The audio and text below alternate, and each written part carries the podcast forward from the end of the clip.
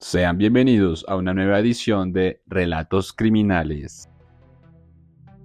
La venganza de un marido burlado, una mujer provocadora, un conquistador presumido, un esposo herido en su orgullo, un cóctel de sentimientos que terminó con un asesinato a sangre fría. Peter Barranco se arregló el cuello de la camisa, pasó las palmas de sus manos por sus cabellos lisos y cuidadosamente recortados, y entró por el hueco de la pared que separaba el barro La Luz de los terrenos de la independencia fluvial. Ese tránsito lo condujo directamente a la muerte. A pocas cuadras de ahí, Nelly Madrid, esposa de Peter, acostó a los niños y se mantuvo en vela esperando a su marido esa noche de marzo del año 1989. Pero el galante Peter no apareció. 24 horas después, César, uno de los hermanos de Peter, se presentó a la Estación Central de Policía del Atlántico a denunciar la desaparición del técnico de maquinaria pesada. Tiene 32 años, mide 1,80 m, es corpulento, usa patillas y tiene un tatuaje de la Virgen del Carmen en el omoplato derecho, reseñó. La desaparición de Peter, sin embargo, no alarmó a sus amigos del barro La Luz, quienes lo conocían como un enamorado empedernido y presumían que debía estar encerrado en algún motel del centro con su última conquista. Sin embargo, sí comentaron entre dientes que la buenota de Betty, la vecina de enfrente, se hubiese mudado atropelladamente sin despedirse de nadie. El cadáver de Peter apareció tres días después. Los pelados del barro La Luz, aficionados a coger pájaros con trampas, entraron por el hueco abierto a unos 50 metros de la entrada principal al puente Pumarejo y vieron el revuelo grotesco de aves de repiña sobre el cuerpo. Poco después confirmaron que el festín de los chulos era sobre el cadáver de Peter. El cuerpo estaba oculto debajo de los arbustos a pocos metros del caño. Cuando los deudos comenzaron a llorar a Peter Barranco, la loca Gloria llevaba tres días enredando temas en una retaíla a la que nadie prestaba atención, pero que sus vecinos entendían. Se untaba labial en todo el rostro y permanecía peleándose con un enamorado invisible al que acusó siempre de haberle robado la virginidad para luego desaparecer. Charlie, el mejor amigo de Peter, sí prestó atención a Gloria, especialmente cuando la loca hablaba de los encuentros de la culona de Betty con Peter en el Parque de la Luz. Charlie sabía que Peter andaba obsesionado por las protuberantes curvas de la nueva vecina, y de lo coqueta que ella podía llegar a ser a pesar de los celos compulsivos de su marido. Y si se trataba de ser insinuosa, Betty sí sabía qué hacer para mostrarse cuando iba por las mañanas a la tienda de la esquina a comprar el desayuno.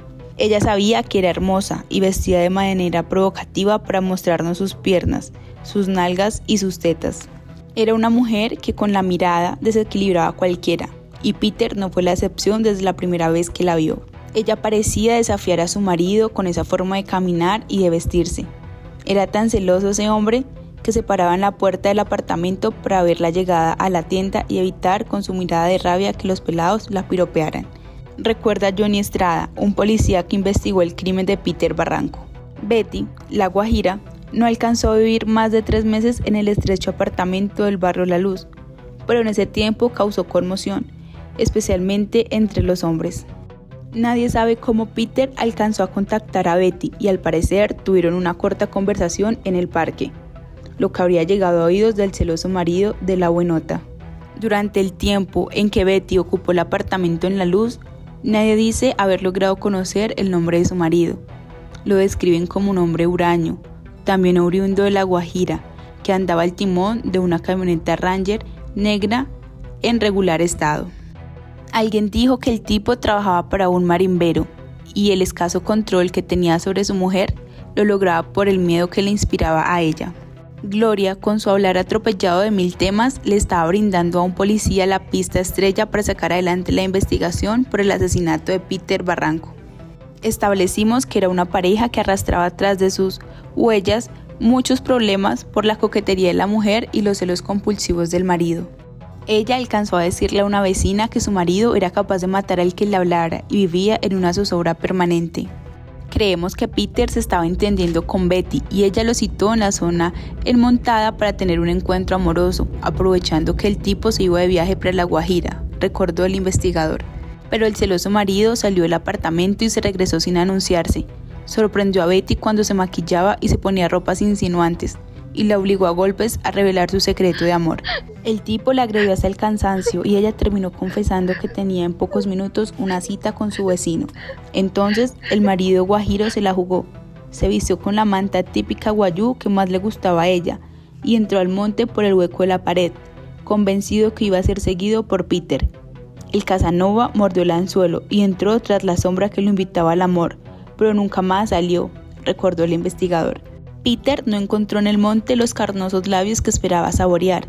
Quienes conocen el caso dicen que lo último que vio este hombre fue el cañón de un revólver apuntándole directamente a la frente. El ruido de un disparo acabó con las andanzas de un mujeriego osado. Nunca más se supo más de Betty ni de su marido.